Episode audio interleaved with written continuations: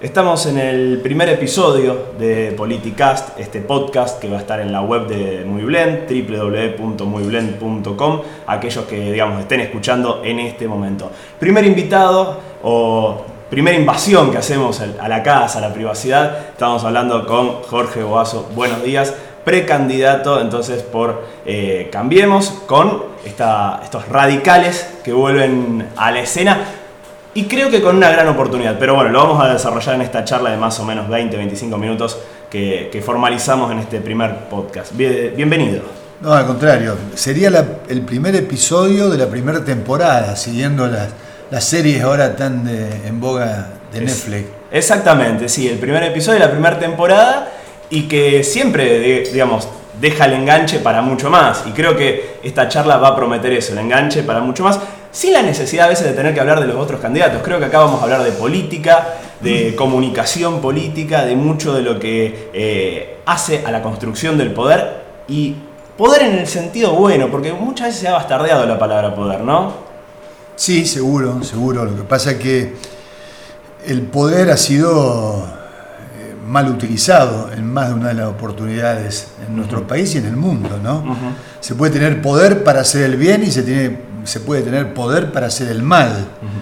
Eh, la historia sí lo, lo, cuenta. ¿Cuántos líderes políticos se convirtieron en totalitarios, en autoritarios, en dictadores para hacer el mal en vez de tender a, los buenos objetivos que es construir una mejor sociedad para todos los habitantes y personas? Así que em, en Rosario y en Santa Fe y en la Argentina, no se estuvo exento de la utilización, de la mala utilización del poder, que en general muchas veces hasta muchísimos políticos utilizan el poder para beneficio propio, es decir, que son aquellos que quieren lograr conseguir determinados espacios que ellos llaman de poder para llenar sus bolsillos.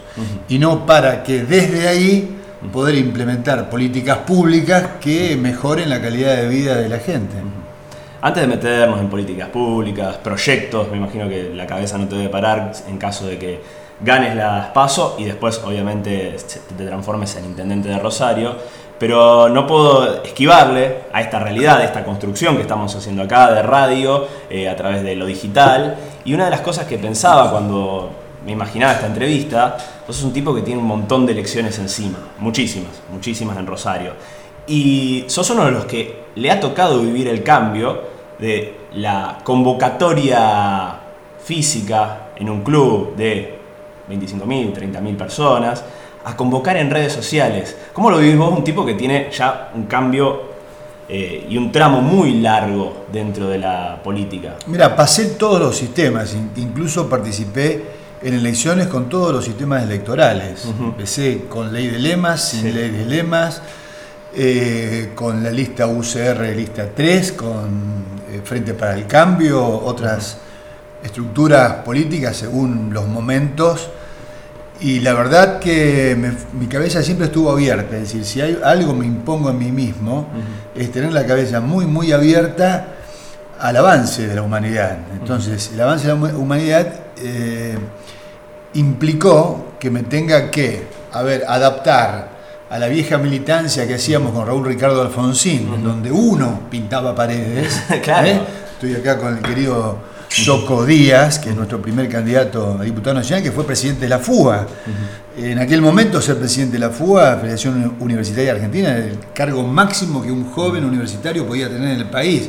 Y se accedía y se llegaba con una vieja militancia, el boca a boca, es decir, los que creen que inventaron el timbreo, es nada más que lo que inventaron es un cambio de nombre ¿eh? a lo que nosotros hacíamos constante y permanentemente, que era ir por la calle, hablar con la gente. algunos le tocábamos timbre y otros no. Eh, generalmente tratábamos de no molestar, porque el timbre es un sonido Viste que no es un sonido agradable cuando vos estás en, la paz de tu hogar. Entonces es preferible hablar con la gente cuando está en los umbrales, en la puerta. En aquella época se podía hacer mucho, se podía gozar la ciudad. Y lamentablemente ahora, una ciudad alcanzada por la narcocriminalidad, eh, la calle hoy no es de la gente, sino que la calle se la apropiaron los delincuentes. Por eso lo que nosotros queremos es intervención de las fuerzas federales en Rosario hasta la aniquilación total de la narcocriminalidad. Si queremos la gendarmería, queremos la prefectura, queremos la policía aeronáutica para que conjuntamente con la policía se apropie del territorio que tiene que ser de todos. Y hoy no es de todos, hoy es solo de los delincuentes. Entonces, la evolución a ver, yo por ejemplo era concejal y fui el primero cuando no existía el teléfono, me compré, tenía mi estudio jurídico, todavía está, una base de radio, y estaba con el walkie-talkie, ¿viste? Cambio. Sí, sí, sí, sí, Me, llamaban periodistas eh, a, mi teléfono que lo atendía con el handy y bueno, tenía que decir cambio. al día de hoy, con los smartphones, con, con los teléfonos celulares que son computadoras que directamente nos movemos a través de ella para contestar a la gente, para meternos en Facebook, para contestar en Facebook, para tener, para mandar comunicados de prensa, para conversar con ustedes los periodistas. Realmente, si hay algo que el ser humano tiene que tener es eh, una cabeza muy abierta para adaptarse a los cambios, porque el viejo sabe quién es, el que lamentablemente no sabe, no puede o no quiere adaptarse a los cambios. Yo a veces veo amigos míos que le tienen pánico al teléfono. no, no, yo no sé, eh, no sé usar este. Aprender, hermano, porque si no aprendes, te pasan por encima todos. Entonces vos tenés que estar adaptado. Y la verdad que me precio de haber sido siempre un adelantado tecnológico en ese sentido. Fui el, nosotros fuimos el primero que implementamos una página web, es decir, los políticos en general no tenían páginas web, o algunos tenían para verse ellos la cara. Y nosotros en el 2000 7, con nuestro equipo dijimos, vamos a hacer una página web, pero que le sirva a la gente, no a mí. Yo no me quiero ver en la página web mi cara, mi foto. Entonces empezamos a hacer toda una página que aún hoy perdura, donde tengo mapa del delito, mapa de homicidios, mapa de accidentes de tránsito, voces en donde la gente puede, podía eh, encontrar las regulaciones de animales, de construcciones, de ruidos molestos. Entonces, si no te adaptás, ¿eh? y te va a pasar a vos también, porque eh, la adaptación es un estado, ¿eh? la, cabeza tiene que estar en un estado de adaptación permanente. Seguro. los que tenemos más años, a lo mejor a algunos les cuesta más. Ustedes nacieron con, esta tecnología. Son muy generosos con el tema de mi edad. no, pero por ejemplo, bueno, a lo mejor... Pero sí, digamos, estoy muy, mucho más cercano. Tengo un nietito de tres años, cuatro años, en donde ya el teléfono mm. es su juguete, su diversión. Y ve Hampidanti y, ve, y, se mete y lo maneja a veces. Eh, uno no sabe entrar a esas aplicaciones y él te saca el teléfono y sí, con una, naturalidad. una naturalidad total. Entonces, estos niños, dentro de no mucho tiempo, se van a tener que también adaptar a nuevas tecnologías que se van a incorporar. Es decir, hay que imaginarse el mundo, ya no hay que imaginarse el mundo por generaciones, hay que imaginarse dentro de 3, 4, 5 años, porque los cambios son tan vertiginosos. El otro día, hace poco, leí que en los últimos dos años se produjeron, se produjo más información que toda la humanidad. Sí. Sí, sí, va a ser mucho más grande. Entonces va a ser mucho más grande y, las, y los archivos virtuales más grandes todavía. Entonces, si los políticos no nos vamos adaptando a los cambios y a las nuevas formas y a las nuevas, a las nuevas este, eh, formas de hacer política, vamos a fenecer, pero fenecer en el sentido, no, en cuanto a la muerte. Sí, sí, sino la física, comunicacional. Comunicacional. A ver, eh, yo, mi infancia transcurrió con tres canales en la ciudad de Rosario el 7, el 5 y el 3. Hoy tenés grillas en los cables de 150, 200 canales. Que ya están quedando obsoletas. Que están quedando obsoletas. En el medio de los 150 canales tenés Netflix, tenés On Demand eh, y tenés otras aplicaciones para ver películas si querés. A ver, che, quiero ver político, no aguanto más. Este, en un segundo te lo sacás al político de, la, tu vista. En aquella época no era así, tenías que cambiar de Canal 3, Canal 5, pero como en aquel momento tenías que pararte el televisor eh, y, girarla. Entonces, todos esos cambios tienen que ver con lo que también citábamos ayer en un excelente encuentro que preparó y coordinó el Choco Díaz, con 50 profesionales y técnicos en la Facultad de Derecho, lo que van se van conformando nuestros equipos, donde nosotros queremos juventud, pero con gente de experiencia, porque eh, la juventud es un valor, pero a la juventud le falta calle 1, calle 2 y calle 3, que no te lo da la facultad. A mí no me lo dio la Facultad de Derecho. Lo tuve que ir aprendiendo, me sigue abogado y no sabía lo que era un expediente. Entonces tuve que empezar a caminar por tribunales, tuve que golpear puertas, tuve que ver cómo me tenía que explicar cómo era la demanda, cómo eran los traslados, los decretos. Y en la vida pasa lo mismo y en política pasa exactamente lo mismo. Bueno, puedes darle la llave para que conduzca una ciudad más importante y difícil de administrar que 17 provincias a un inexperto ¿eh? o a un chico este, que todavía no rindió ni siquiera calle 1. ¿Por qué? Porque es una ciudad jodida, una ciudad donde tenemos narcocriminalidad, una ciudad donde tenemos 250.000 personas viviendo en total exclusión social en las villas de emergencia, en donde tenemos que terminar con la joda socialista, en donde los únicos que entran en la municipalidad son los parientes, y la idoneidad de la Constitución Nacional fue, fue dejada de lado. Entonces los jóvenes se preparan y no pueden ingresar porque porque dicen, no, si ahí solamente con acomodo, siendo parientes o amigos del socialismo. Entonces, hay que evolucionar. Y esto es lo que te quería decir, que ayer citaba un libro que a mí me apasionó, pero que lo leí hace 20 años, que es el de la inteligencia emocional. Cómo cambió el criterio de la inteligencia. En una época, ¿cómo se medía la inteligencia de una persona? Le dabas una ecuación matemática, si te la resolvía, te, eh, definía el te daban un puntaje, eh, definía el coeficiente. Hoy no, hoy, hoy es la inteligencia emocional, es decir, aquella necesaria e imprescindible para que una persona pueda sortear los inconvenientes que la vida le va a ir planteando. Entonces, sinceramente, fíjate cómo ha cambiado incluso el concepto de la inteligencia. Y a lo mejor, no sé, esta inteligencia, esta teoría de la inteligencia emocional, en unos años es sustituida por un nuevo concepto de, inteligencia. Y tenemos que estar abiertos para eso. ¿no? Vos hablabas de juventud y en, dentro de la juventud yo pienso en dos o tres características que uno se choca a veces cuando los escucha hablar, ver, eh, o sea, en comparación a vos con todos los demás precandidatos. Y el tema calle se nota mucho a veces. Y en otro caso, como que la sensación que uno le da de escucharlos es que nos sobreestiman o se cargan una mochila de haber caminado mucho, haber trabajado, militado en un barrio. Lo cual es válido también, no, no deja de ser loable. Sin embargo, creo que le falta esa cuestión de generar consensos. Y vos, en tantos años en el Consejo, fuiste un experto. Y creo que ahí es donde está la gran falla, que parece que esta, este recambio en algunos partidos y este nuevo amanecer eh, en partidos emergentes eh, lo que uno ve es que hay más a veces soberbia de creer de sabérnosla todas, son cogeneracionales míos la mayoría, y, y les falta un poco de humildad y de, de buscar generar consensos, ¿no? Mira, eso ahí también hay que cambiar.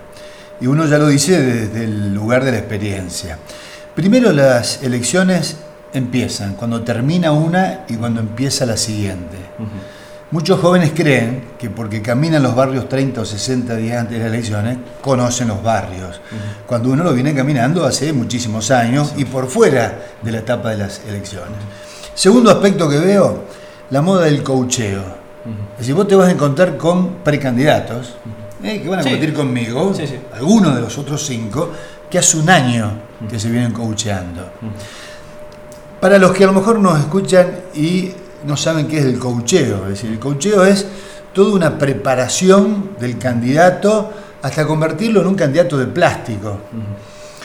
Y lo convierten tan de plástico en donde se pierde, totalmente la espontaneidad, se pierde eh, el, individuo, se pierde la persona que pueda, en el momento que está hablando con vos, bueno, expresar nuevas ideas porque en ese momento se le vienen a la cabeza. Entonces, tienen, van teniendo un libreto, ¿eh? un libreto de coacheo. Sí. Muchas veces a mí también, los eh, asesores políticos que uno contrata, me hacen un cierto, o intentan hacer un cierto coacheo, pero yo le digo siempre lo mismo, mira, yo te, yo te, leo lo que me sugerís, pero después déjame ser boazo. Claro.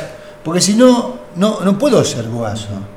Entonces, realmente hay otros que no, que vos lo ves tan, tan coacheado, que hasta te analizan la foto que le sacás para ver si te permiten publicarla o no.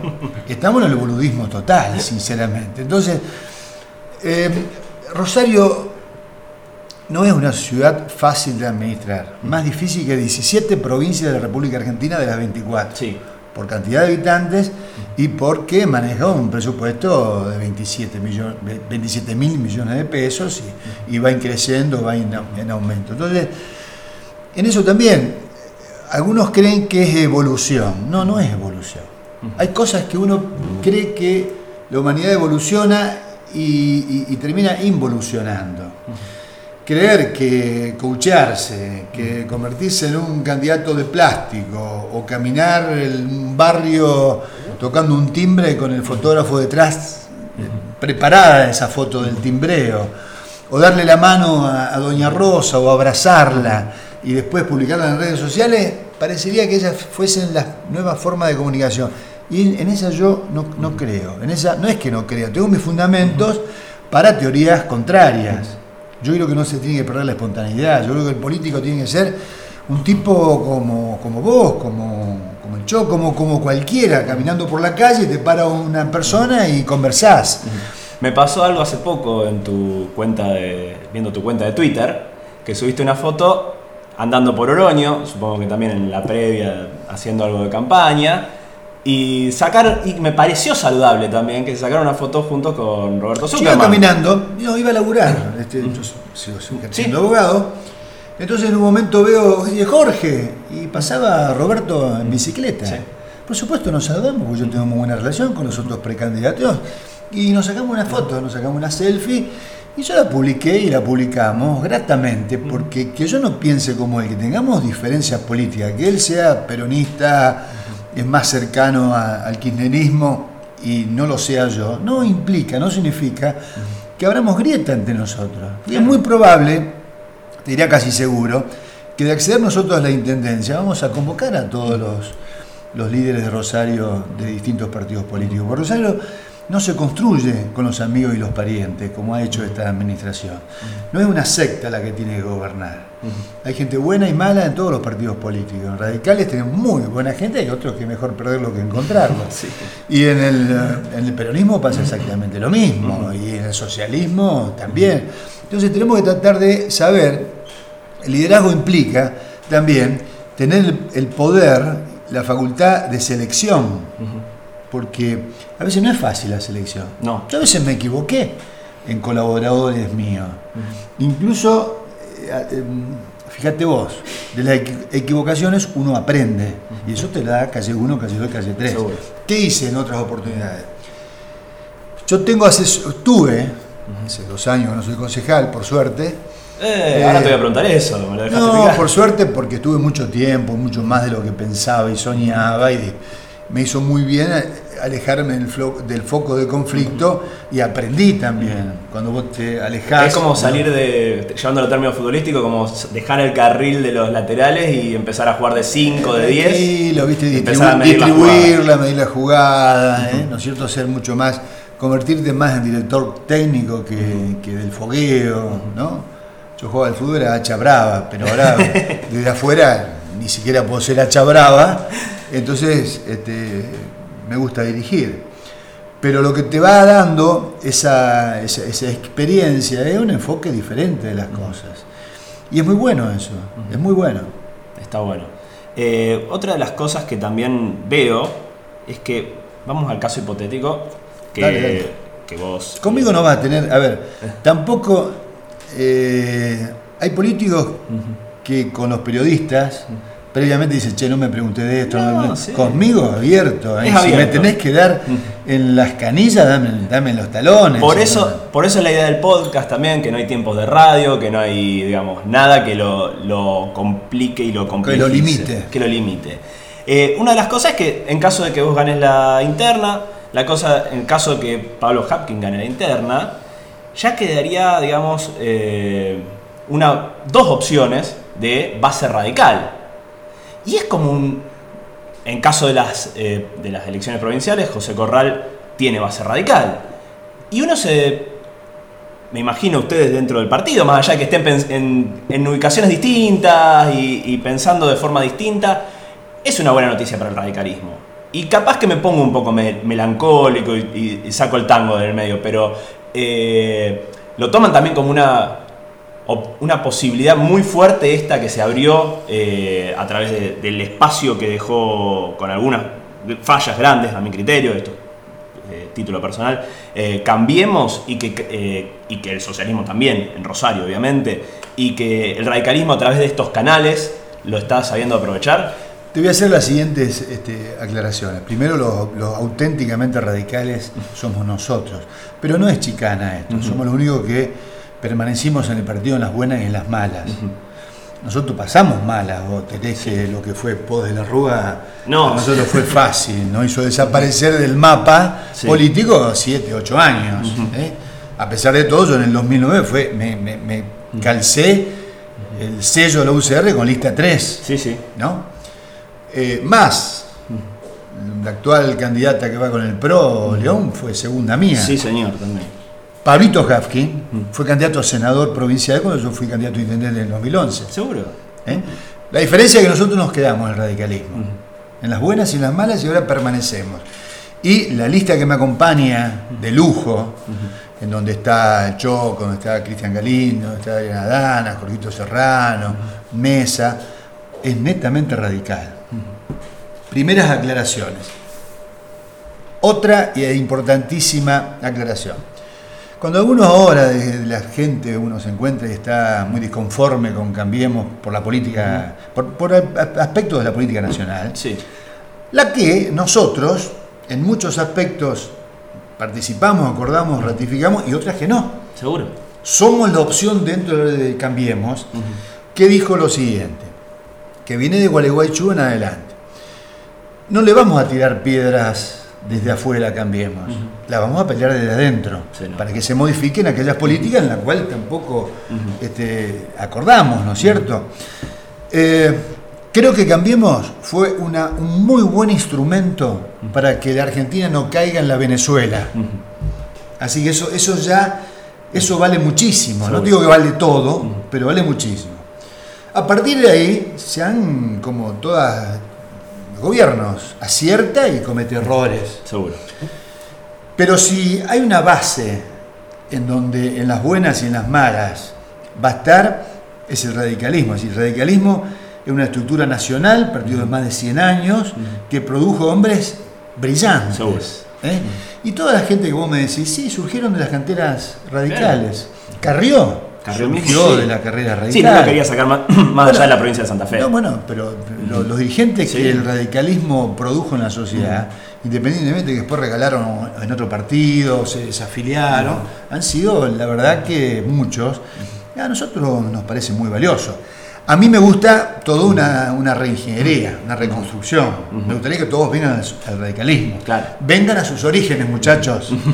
vengan a sus orígenes, porque ponerse la camiseta radical ahora cuando te rajaste hace 10 años y te desafiliaste y te afiliaste a otro partido político, y a mí me rompe un poco. ¿Qué querés que te diga? Te lo digo sinceramente. Es como decir, bueno, fui este, de Newell toda la vida y ahí me hice de Central, o fui de Central toda mi vida y después este, me, hice de, de Newell. Es decir, cuando uno tiene una camiseta, cuando uno abraza principios y valores como lo abrazamos nosotros, los defendemos en las buenas y las malas.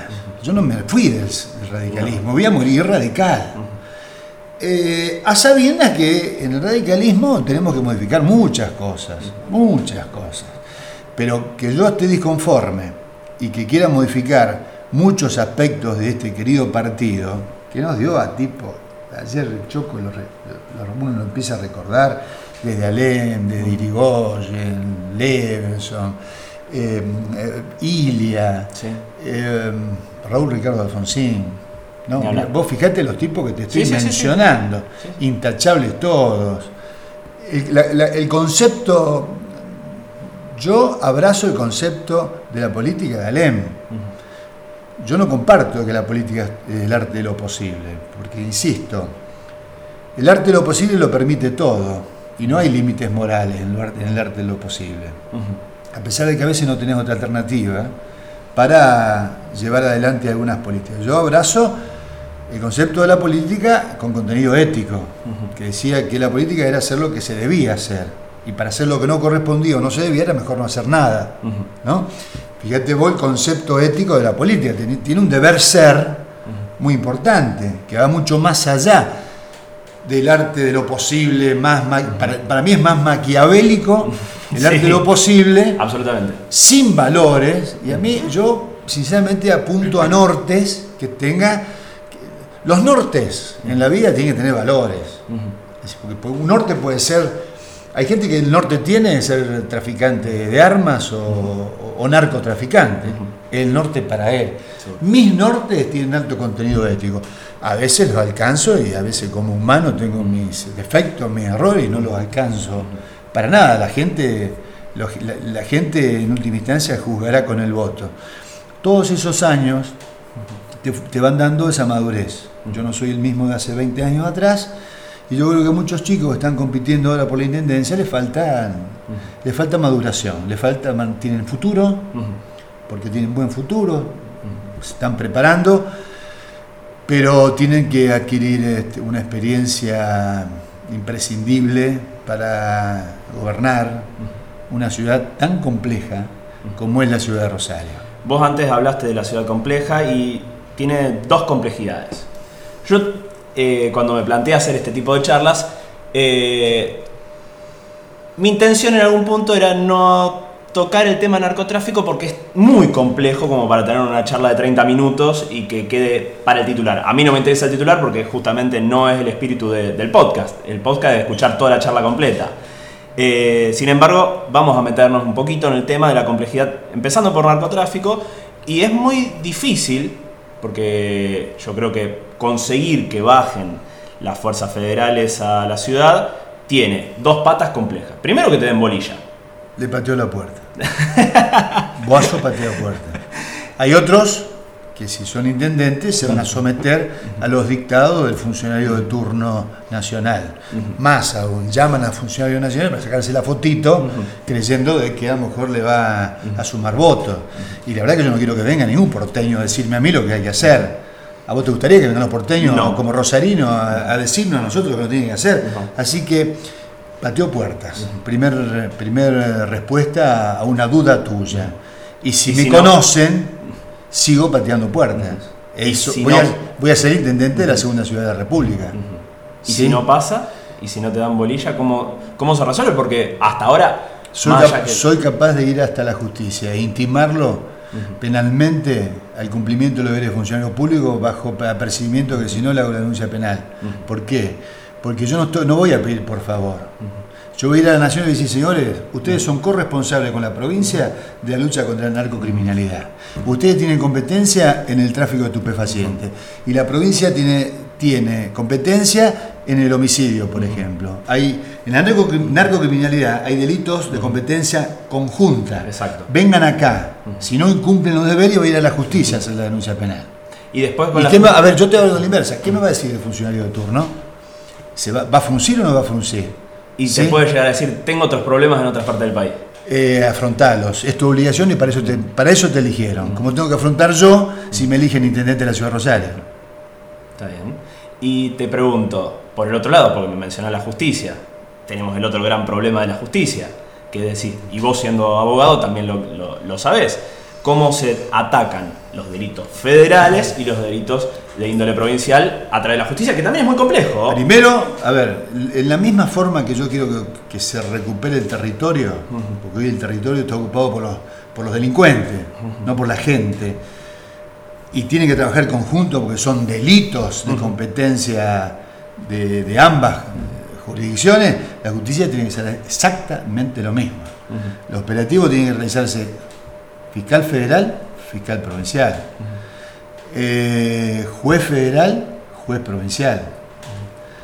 Y eso va a ser motivo también de un intendente que se va a sentar con la autoridad de la justicia, porque hay autoridades, hay corte, hay cámaras, hay presidente de cámara, y ya en unos años atrás lo hemos hecho, y la verdad que fueron muy constructivas esas charlas. Las tuvimos con los camaristas del juzgado federal, que no tenía ni una causa de narcocriminalidad en la ciudad con más narcocriminalidad de la República Argentina.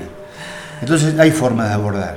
No te olvides que tengo la suerte de además ser abogado, ¿no? Y de haber litigado mucho tiempo, y de haber estado también calle 1, calle 2 y calle 3.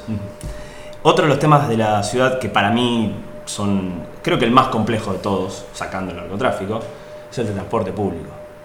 Es el transporte público.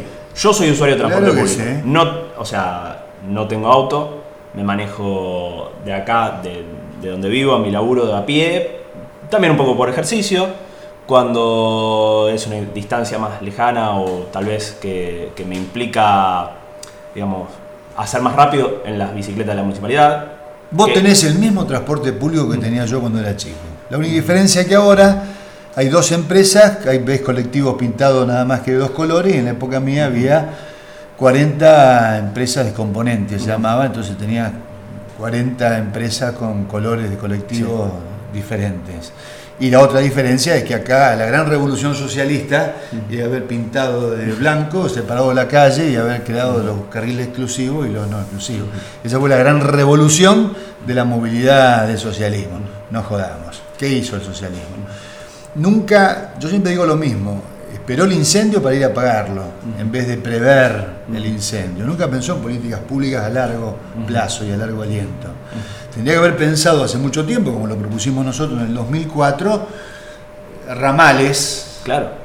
Yo proponía tres y una que los interconecte en espacios de tren elevado o, monorail, ¿sí? en otros tramos a nivel y en otros tramos más cortos, porque es muy costoso, subte. Es decir, no pensaron en una movilidad sustentable, multimodal que se conoce y que se, denomina. Cuando vos vas a Barcelona, que esto, algunos trasnochados quisieron comparar a Rosario con Barcelona, Vos en Barcelona tenés todo un transporte multimodal, interconectado, tenés colectivos diferenciados, no diferenciados los comunes, subte, tenés unas ciclovías espectaculares eh, en, todas las calles, integradas en la, trama urbana. Bueno, aquí seguimos con el mismo sistema de hace 50 años atrás. Entonces, tu preocupación va a ser parte también de nuestras políticas públicas que vamos a aplicar. Quizás no veas eh, quizás no corte yo la cinta. Quizás en este tipo de proyecto el que va a cortar la cinta será el próximo intendente. Que me suceda. No importa. ¿Que vos hablas de, solamente cuatro años? No, yo voy a estar cuatro años después que vengan otros, sí. Sí, sí.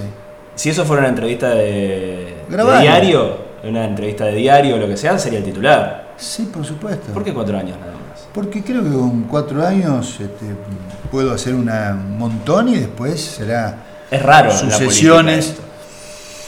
el sueño final de mi vida, eh, como dije siempre, morir física y políticamente en la ciudad de Rosario. Pero eh, no soy de esos políticos que...